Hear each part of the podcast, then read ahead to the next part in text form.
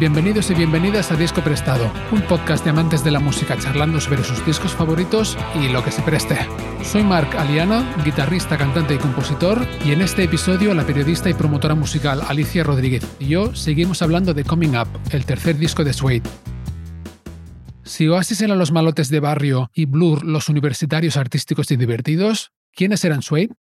Además de plantearnos esta cuestión, en este episodio, entre otras cosas, Alicia y yo charlamos sobre los sonidos, la letra y el videoclip de la primera canción de Coming Up, Trash, la portada del disco, diseñada por Peter Saville bajo la dirección de Brett Anderson, el cantante de la banda, la demanda judicial por la que Suede tuvieron que cambiar de nombre en Estados Unidos y posibles ventajas y riesgos del uso de la inteligencia artificial como herramienta creativa. Y por el camino nos encontramos con Los Ramones, Nene Cherry, Sepultura, Lana del Rey, Radiohead, Jarabe de Palo, Escape, las Spice Girls, Trainspotting, Leticia Sabater, La Oveja Dolly y El Día de la Bestia, entre otros. Así pues, sin más preámbulo, Alicia Rodríguez nos presta Coming Up.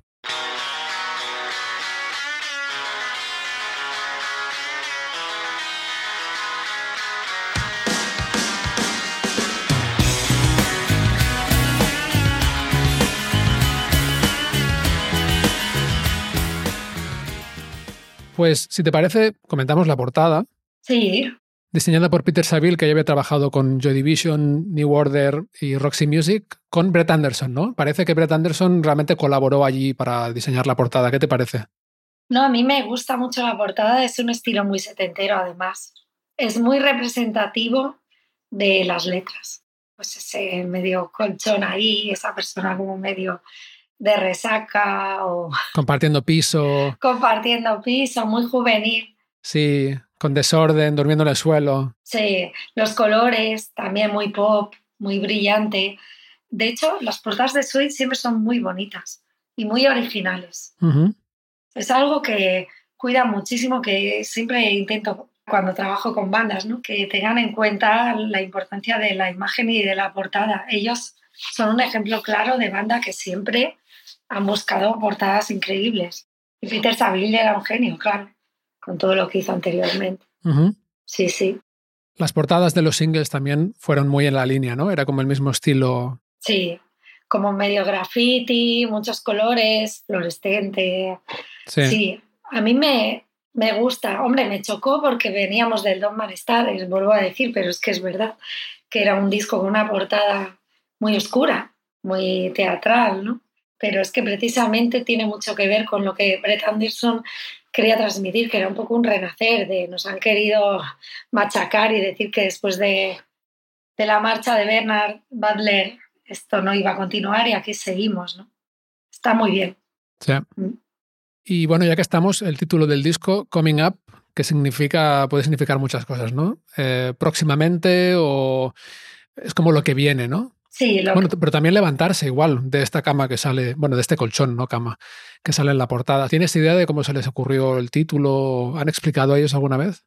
Con los títulos, Brett Anderson es siempre, incluso cuando le preguntan cómo salió el título de, bueno, el nombre de su banda, Sweet, dice que estaban viendo un concierto con Justin Friedman y tal, se les ocurrió Sweet y parecía así glamuroso y Sweet se quedó. Y con Coming Up tampoco es que haya explicado mucho más, como que supone un poco un renacer, ¿no? Un, despertar, un, lo mejor está por venir, ¿no? Un poco esta idea, ¿no? Más optimista también, dejando atrás un poco el pesimismo de, discos anteriores, ¿no? Menos drama y más instantáneo, más, más luminoso. Más luminoso. Y yo creo que también buscaban como con los singles, que son de más o menos, hay algunos largos, que ya comentaremos, pero de duración, pero todos son canciones más menos cortas, tres minutos y medio. Y el título también quería que fuera algo así que cumpliera con los cánones pop estrictamente dados. Sí. Mm. Incluso suena pop más allá del, del significado, el, sonido, ¿no? Coming up. Es como. Coming up. Sí, como muy eh, alegre casi, ¿no? Mm. Por cierto, ahora hablabas del nombre de la banda y antes hemos dicho que no acabaron de triunfar en el continente americano. En Estados Unidos tuvieron también la dificultad añadida de que les cambiaron el nombre, porque tuvieron una querella Sí. de una, una cantante de cabaret, creo, o algo así, o sea, una artista más bien pequeña, que les puso una denuncia porque ella se llamaba Suede, ¿no? Sí, Y se tuvieron que cambiar el nombre a The London Suede. el London Suite. Sí, esto, claro, cuando decimos por qué no triunfaron también en Estados Unidos, que ni siquiera la gente los podía buscar por el nombre. Eran de London Suite. Es un poco raro esto, sí. Fue un bajón para la banda. Ellos lo reconocen, el hecho de tener que cambiarse el nombre, ¿no? Ya ves. Que no es la primera vez en la historia que pasa, ¿eh? Ha pasado más veces. Pero sí, Aquí en este caso tienen nombre doble, ¿no? sí, claro. Porque se siguen llamando The London Suede en Estados Unidos. De hecho, cuando los ves en Spotify encuentras The London Suede, que a mí, yo así es como me enteré, pensé, ostras, han cambiado el nombre cuando estaba allí, ¿no? No, Y, y Claro. sí, exacto. Otras bandas igual han cambiado el nombre, pero para todos, ¿no? En este caso han cambiado el nombre solo para el mercado americano o de Estados Unidos. Claro, y es una putada porque a veces pasa con nombres de canciones, pero que pase con el nombre de la banda es un poco porque, no sé, estoy acordándome de, de Thriller, que también salió alguien diciendo que se había compuesto antes, que creo que era un friki de estos, que, pero también tuvieron que, no sé si llegaron a juicio y tuvieron que pagar algo. O sea, aunque sea alguien muy desconocido, como el nombre esté ya patentado, te puede traer muchos problemas.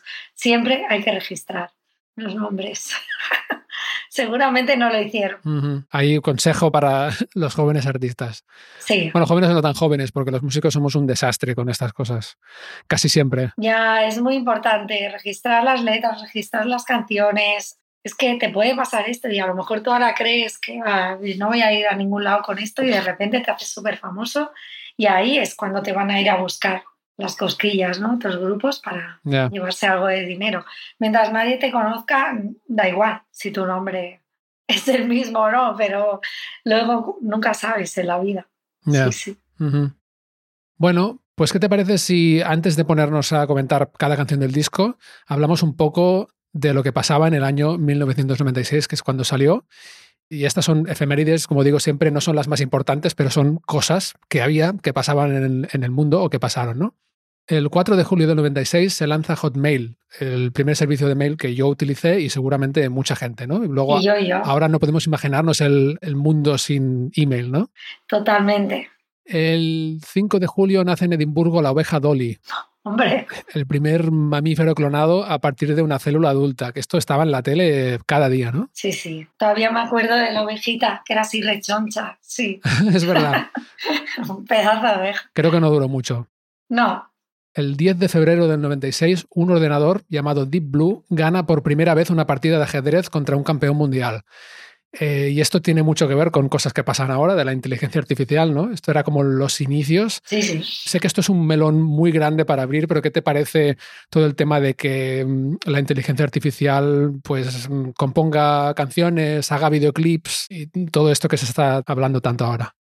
Saber es un tema del que supongo que con el tiempo tendré una opinión más formada porque al principio estuve radicalmente en contra. Es cierto que largo del tiempo, incluso con artistas míos, he visto algunos videoclips creados con inteligencia artificial que no es 100% como la gente cree, de usas la inteligencia artificial y te sale todo hecho, sino que tienes que saber cómo utilizarla y además puedes poner tu visión artesanal a la inteligencia artificial también. Yo creo que como una herramienta, un plus, puede servir. Si puede facilitar, agilizar los procesos de producción, composición y demás, bien. Que solo te ciñas a eso, no. Que sea como una base para luego aportar tu artesanía. Yo es como lo quiero ver y como sueño que tiene que ser. Lo que pasa que una cosa es como queremos que sea y otra es en lo que se acaba convirtiendo. ¿no? También, sí, sí. Aún nos falta perspectiva aún para ver. Claro, es todo muy nuevo y además mm, avanza muy rápido, ¿no? Eh, Sí. Veremos seguramente cualquier cosa que podamos decir sobre esto, a lo mejor dentro de seis meses tenemos otra opinión, ¿no? Es como... Hombre, hay portadas espectaculares, videoclips espectaculares, componiendo tú debes saber mejor que yo, ¿no? Se hacen virguerías. Sí, bueno, he visto algunas cosas, pero creo que no ha salido ninguna herramienta que la gente realmente esté usando para componer, que yo sepa, ¿eh? o al menos no es como compongo yo. Mm, Pero sí que, por ejemplo, en videoclips lo he visto mucho ya. Sí, Lo que pasa es que no lo he probado, lo voy- creo que lo voy a probar pronto, pero bueno, hay, hay consideraciones éticas también sobre el trabajo de, bueno, esa es otra. de los videógrafos en este caso. Sí, es complicado, es un gran tema. Pero estas consideraciones éticas, claro, las tenemos siempre con todas las revoluciones ¿no? industriales ha habido. Cuando las máquinas han sustituido a las personas, el problema es si se sustituyen y a esas personas se les da otro tipo de responsabilidad o si simplemente desaparecen las personas. Yo creo que es ajustar todo esto y a ver por dónde va. Es verdad que no soy muy optimista, puesto que la tendencia siempre es a lo que se sustituye no se reemplaza a nivel humano. Se reemplaza por una máquina, pero no, es que a la persona se le dé oportunidad de otra cosa. Pero bueno, vamos a ver. Veremos, veremos. Y en el 96 se disolvieron los Ramones también. Sí, una pena para la humanidad. Otro grupo que, que parece ahora, ¿no? Porque lo ves hasta en las camisetas, ¿no? Todos los... Mm, sí, como las tiendas de ropa normales, ¿no? Sí, pero que fue un grupo muy outsider y que tampoco tuvo tantos fans. Son grupos que llenaban el CBGB que tampoco era tan grande. Yo que sé, que a mí me encantan, ¿eh? Los Ramones, pero que es, el tiempo también tiene esta capacidad de idealizar y de agrandar fenómenos que en su día, pues los Ramones también lo pasaron mal, igual que Suede, incluso Bowie, ¿no? Y ahora parece que eran mega estrellas, había de todo. Sí, sí, igual también porque las generaciones que escucharon esa música se convierten en, de rebeldes en clase dominante un poco, ¿no? Claro. O sea, los padres y los abuelos en lugar de los mm, adolescentes rebeldes y de repente es como se hace mucho más generalizado. A mí me ha pasado alguna vez de preguntarle a alguien, ah, ¿te gusta esta banda? Porque llevaron una camiseta y que me dijeran, no, no, no, eh, no, no tengo ni idea, ¿sabes? O sea, la compré en la tienda. Creo que esté mal, ¿eh? pero, pero que me sorprende porque, claro, antes ibas a una tienda de, de camisetas de música concretamente, ¿no? O a una tienda de discos incluso a comprar estas camisetas y ahora te las encuentras en el, no sé, en el Zara, el H&M o... Es el mundo del marketing y, global, ¿no? Sí. A ver si no te puedes hacer ilusiones de que alguien que lleve esa camiseta sepa realmente ni qué significa. No me parece ni bien ni mal. A mí me ha servido para comprarme algunas, ¿eh? También, de bandas que me gustaban, tengo que decir. Pero me parecería absurdo, en mi caso, llevar una camiseta de algo que no me representa, ¿no? Pero bueno, cada uno. Bueno, nos alegra la vista cuando vamos por la calle. Vamos encontrando camisetas de, grupos que nos gustan. Hace ilusión. Bueno, pues películas que se estrenaron en el 96, algunas tesis Hombre, de Amenábar, que creo que fue la primera. Impactante. La primera de Misión Imposible también. Abierto hasta el amanecer de Robert Rodríguez. Y Tarantino. Mars Attacks de Tim Burton. Y Trainspotting, que musicalmente también fue una película importante. Bueno, claro, porque además es que te retrataba todo el previo al Britpop, la hacienda, todo esto, ¿no? Que fue un poco precursora musicalmente de lo que vino después, ¿no? Toda la cultura de club de baile en Inglaterra y las drogas y demás. Fue un poco precedente. Sin eso no hubiera existido luego el Britpop que llegó más tarde, ¿no? Con Blur, con Suede, con The Drowners, el primer single de Suede. Pero sí, antes del 92, pues todo esto dejó ahí su huella. Yo es que siempre creo, es una de las bases un poco de la tesis doctoral que algún día acabaré, que la tengo a medias, y la tesina va sobre eso, ¿no? Lo que decía, que no es que lo haya inventado yo, ¿no? Grail Marcus en Rastros de Carmín, como un estilo mm, antecesor retroalimenta al posterior y cómo los estilos que mm, suceden a los anteriores tienen que ver con, o sea que no es un, estilo, se acaba, llega otro estilo. Todos tienen mezclas de rasgos de un estilo con otro. Está todo interrelacionado. ¿no? Está vivo. Sí. sí, sí. Y encuentra retazos de, del punk en el glam y por tanto también en suede. todo está unido. Bueno, pues series que estaban de moda en el 96, algunas, Expediente X, Aquí teníamos Menudo es mi padre y Hostal Royal Manzanares, Colina Morgan. Aquí siempre hemos ido de otra manera. Melrose Place, Doctor en Alaska, Northern Exposure, no sé si se tradujo igual en Latinoamérica. Por las mañanas, con mucha marcha, Leticia Sabater levantaba a los niños. Sí. Libros bestsellers del 96. Se publica el primer libro de Juego de Tronos, Ostras, sí que es antiguo, ¿no? Que ahora, en los últimos años, ha habido obviamente un súper resurgir porque la serie ha tenido mucho éxito también. También se publica Into the Wild de Nicholas Parks, que tuvo música de Eddie Vedder, muy chula, una banda sonora muy guay. Sí, lo recuerdo perfectamente. Es una peli maravillosa basada en el libro y con la banda sonora esta de Eddie Vedder. Uno de los que todavía podemos rescatar de esta gloriosa época, ¿no? Que siguen activos. Sí, sí. No hace mucho hablamos del primer disco de Pearl Jam, el Ten, le digamos cinco episodios con Miguel Ballester, un amigo baterista, y le pegamos un buen repaso. Pero sí, sí, Pearl Jam de hecho están... En activo totalmente. Siguen estando muy arriba. Sí. Sí, sí. Y muy, muy auténticos, ¿no? Muy fieles a su movida. Sí. Otros discos que se publicaron en el, 96, El Man de Nene Cherry, que lo tengo por aquí en CD, que me gusta mucho. Mm, sí, sí el load de Metallica, que traumatizó a muchos fans del heavy metal porque se cortaron el pelo. Bueno, Metallica ya estaban a lo loco en esa época también. sí. El Roots de Sepultura, que en el 96 ahí es donde yo estaba. Bueno, Roots de Sepultura es un gran disco que además pues acercó la percusión y los ritmos tribales y brasileños y demás. Bueno, es que a mí me gusta mucho también el heavy y el rock y, y la gente se, a veces se sorprende de que yo muchas veces he mencionado el Roots de Sepultura como uno de los discos que más me influenciaron en esa época. Ah, sí, mira. Es que es un discazo, ¿eh? Es súper original. O sea, no suena nada. De... A nada. O sea, aparte de esa mezcla que dices, sí. con los ritmos tribales de Brasil, nada de ese disco suena como los otros discos ni de metal ni nada de, la época, ni. Bueno, después sí, porque luego se copió, entre comillas, se inspiró bastante, ¿no? Sí. Pero la batería, por ejemplo, no suena nada trash metal. No, no es trash. Es muy interesante, sí, sí. A mí, yo de vez en cuando aún lo escucho entero. Sí, yo me acuerdo del videoclip que me impactó. Era también muy impactante. Sí, sí, sí. Se publicó también el Down on the Upside de Soundgarden y el Evil Empire de Rage Against the Machine. Mm. O sea, que es que fíjate la competencia que había. Es que todo eran discazos. Claro, había grandes bandas. Sí, sí. Porque no eran One Hit Wonders, eran discos al completo buenísimos. O sea que no puedes sacar muchas canciones de ahí como canciones mediocres. No sé. Es verdad que había grandes discos en ese año, pero ¿tú crees que en esa época teníamos esa sensación? ¿O nos gustaban los nuestros y lo otro ah, no molaba tanto y luego con el tiempo hemos revalorizado un poco esa época? Seguramente es esto segundo que dices, pero eso ha pasado y pasará. Ahora también a veces eh, pecamos de nostálgicos, de ah, es que ya no hay música como la de antes, estas chorradas, claro que hay. Lo que pasa que no sé, con el tiempo. Yo recuerdo que era muy crítica al principio con Lana del Rey, me parecía sobrevalorada y ahora creo que con este último disco ha demostrado, bueno, ahora ya hace tiempo, pero este es como el que más me ha gustado.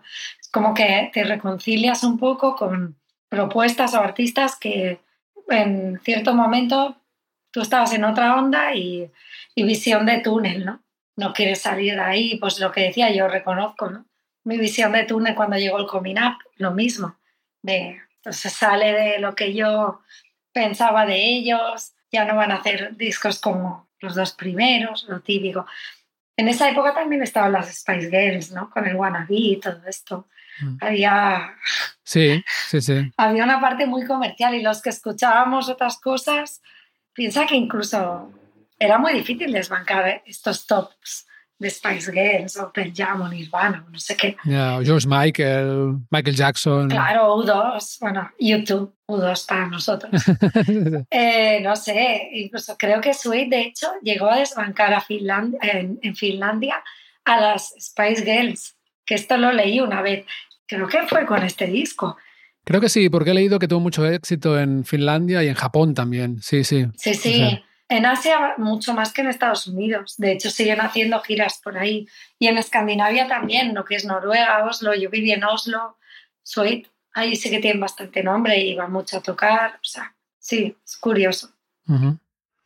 Bueno, pues más de aquí también salió el, creo que el primer disco de Jarabe de Palo. Sí. La Flaca, eh, La Gila de Extremo Duro, Escape también están muy de moda en mis círculos, aunque a mí no, nunca me acabaron de gustar. Y el Ultramemia de Defcon 2, que iban a remolque del Día de la Bestia, que había salido la Navidad anterior, creo. Sí, sí, gran película que marcó y la banda sonora era muy guay.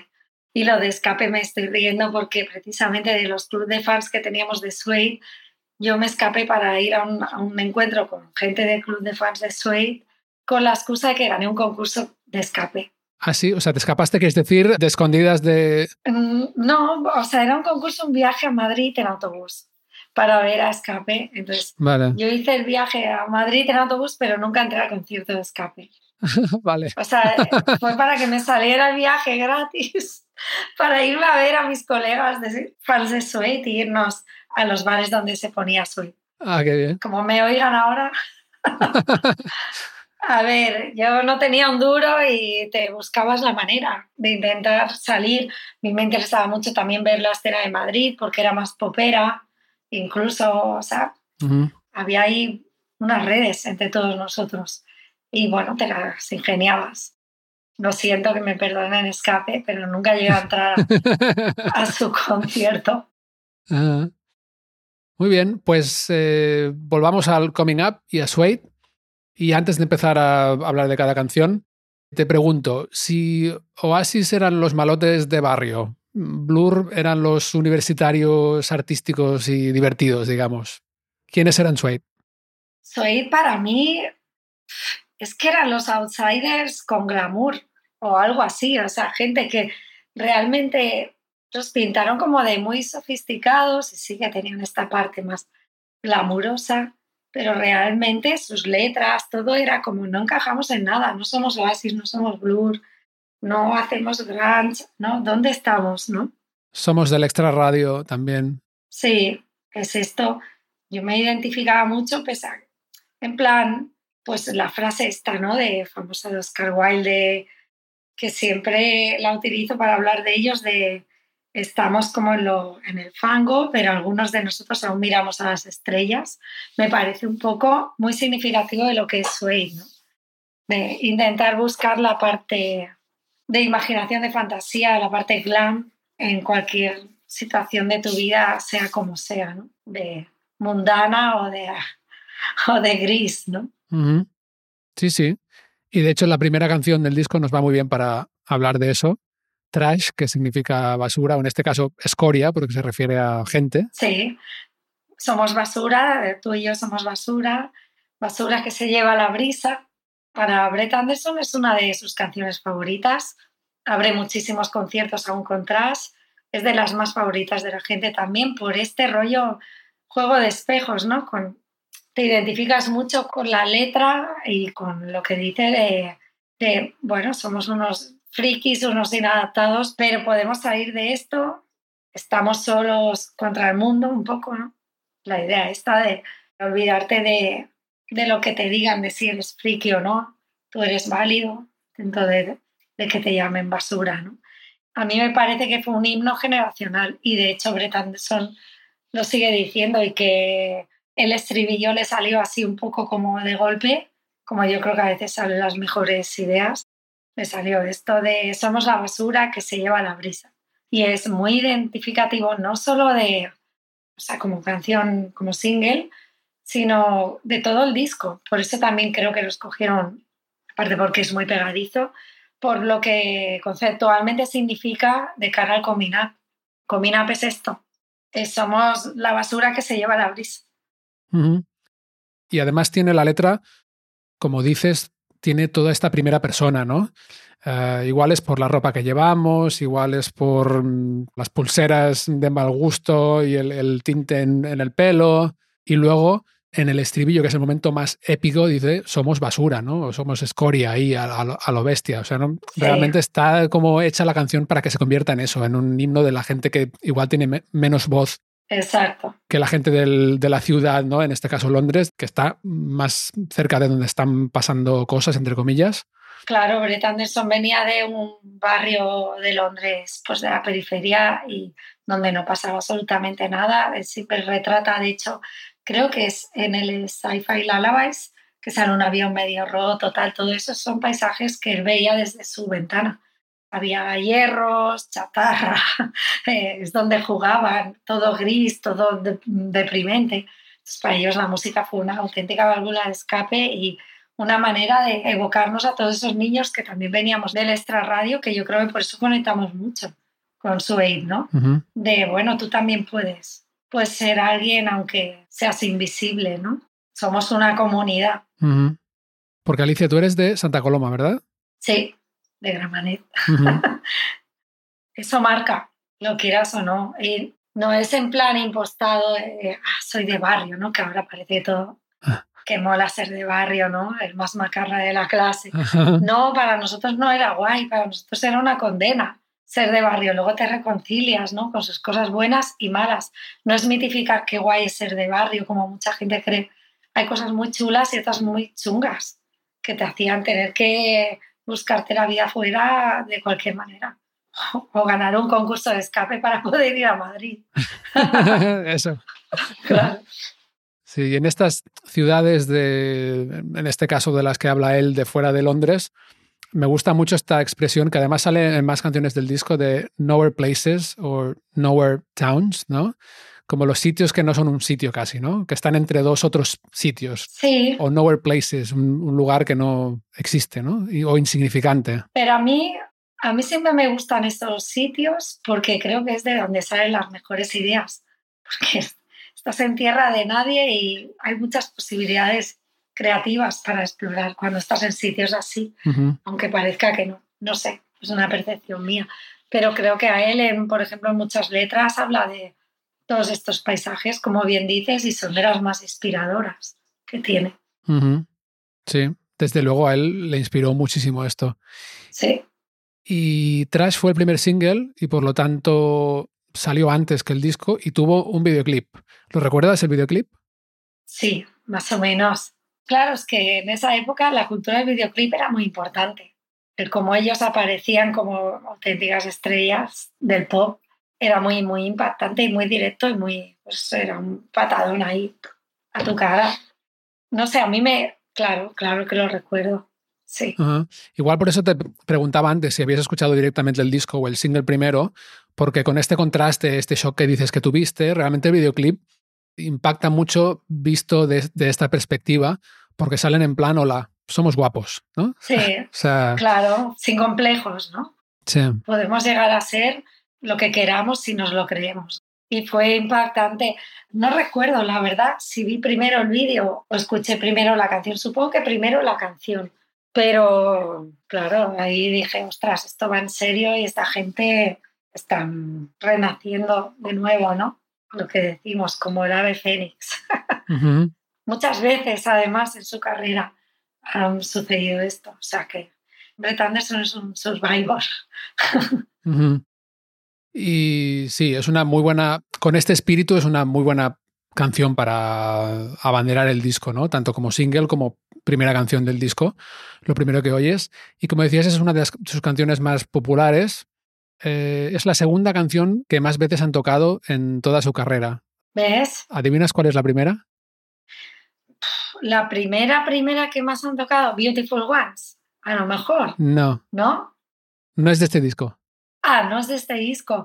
Pues, pues, pues, pues, a ver, puede ser de Drowners, pero tampoco porque no la, esa me gustaba a mí de primero, pero no soy Young. Igual. No. Tampoco. ¿Cuál? Animal Nitrate. Animal Nitrate. Según Setlist FM. Te iba a decir, o soy Young, ¿no? Animal Nitrate o otras. Puede ser. Ahora no la, bueno, sí la tocan todavía bastante. Sí, sí, todavía. Pero es que yo me suelo quedar más con las que me gustan más a mí. Y creo que son las que más se oyen, ¿no? Porque son las que más oigo yo. Pero sí, Animal Nitrate fue la que más representaba el sonido del primer disco, porque era súper guitarrera y súper evocadora de, de, la época más glam, ¿no? A mí me gusta mucho Animal Nitrate también. Pero bueno, como himno generacional, igual So Young, que también la toca mucho. Me gusta más incluso.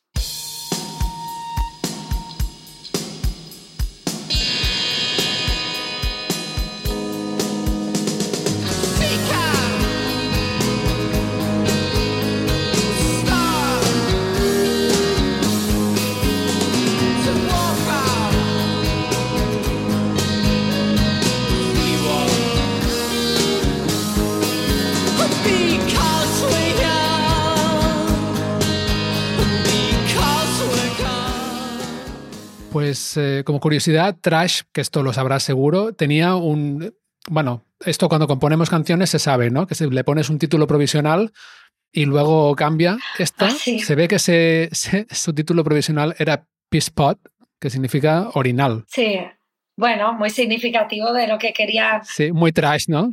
Sí, es como el título del disco también iba a ser otro. ¿Ah, sí? Sí, ahora no me acuerdo ya. Ah, pero iba a ser algo como este disco es una mierda o muy bien. algo así. Y siempre ponían estos títulos aposta porque como siempre estaban en los tabloides y tal, y buscaban el New Musical Express y todo esto, Melody Maker, eran muy sensacionalistas, pues para dar carnada le ponían estos títulos para que se comentara, ¡hala, vaya título le han puesto!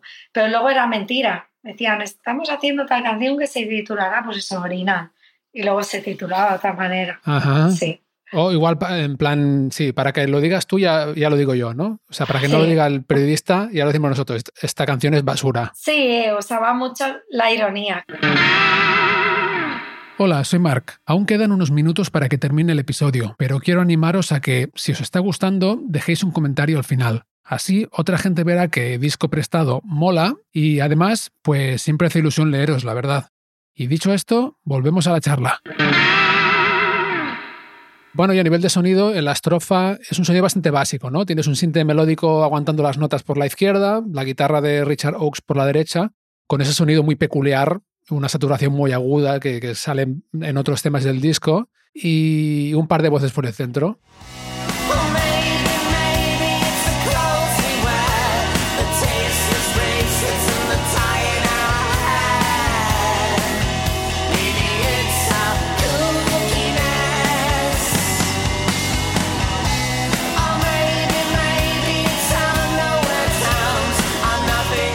Y en el estribillo entra por la derecha un piano que apoya la melodía vocal, que le da este rollo como melancólico, épico un poco.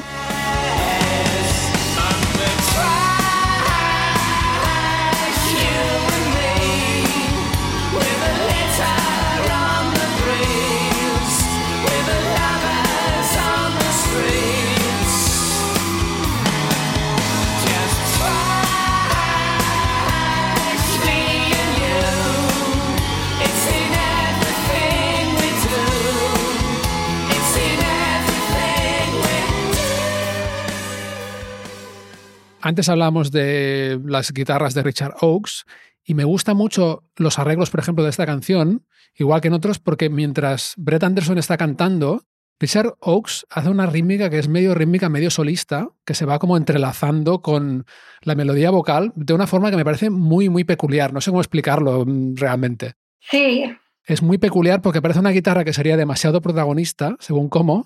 Si la escucharas sola dirías, uy, aquí no se puede, es, es difícil cantar, ah, hacer una melodía vocal aquí encima o va a distraer de la melodía vocal. pero acompaña. Pero no, no pasa y acompaña súper bien. No sé, y hay algunas de, estas, eh, de estos acompañamientos que son más bien complicadillos, ¿eh? O sea, No, no, no, tío igual no de tocar, pero son rebuscados. son rebuscados, por eso quedó muy bien. Él, incluso Brett Anderson, sí que ha llegado a ser crítico con la producción de la canción. Dice que le quitó un poco, bueno, como que el productor no la dejaba respirar demasiado, decía, Mm, porque era tan arriba, ¿no? Y tan estridente, que a él le gusta, pero que cree que es una canción que podía haber ganado más romanticismo, más melodrama, sin haber tirado tanto de épica, ¿no?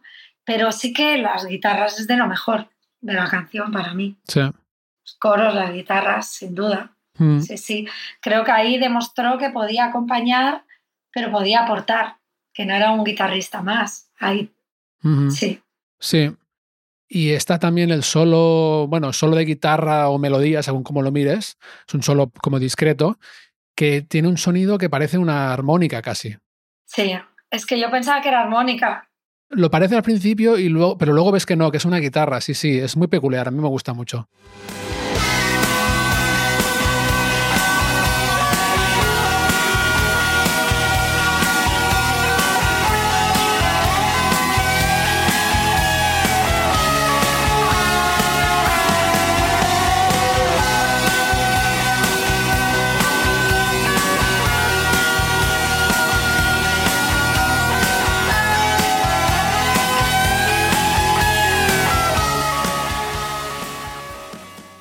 Mucho de falsetes, agudos, sonidos estridentes en este disco y esto también se les criticó mucho, ¿eh? que era demasiado brillante. Mm, Era una época que es eso, la gente escuchaba Nirvana.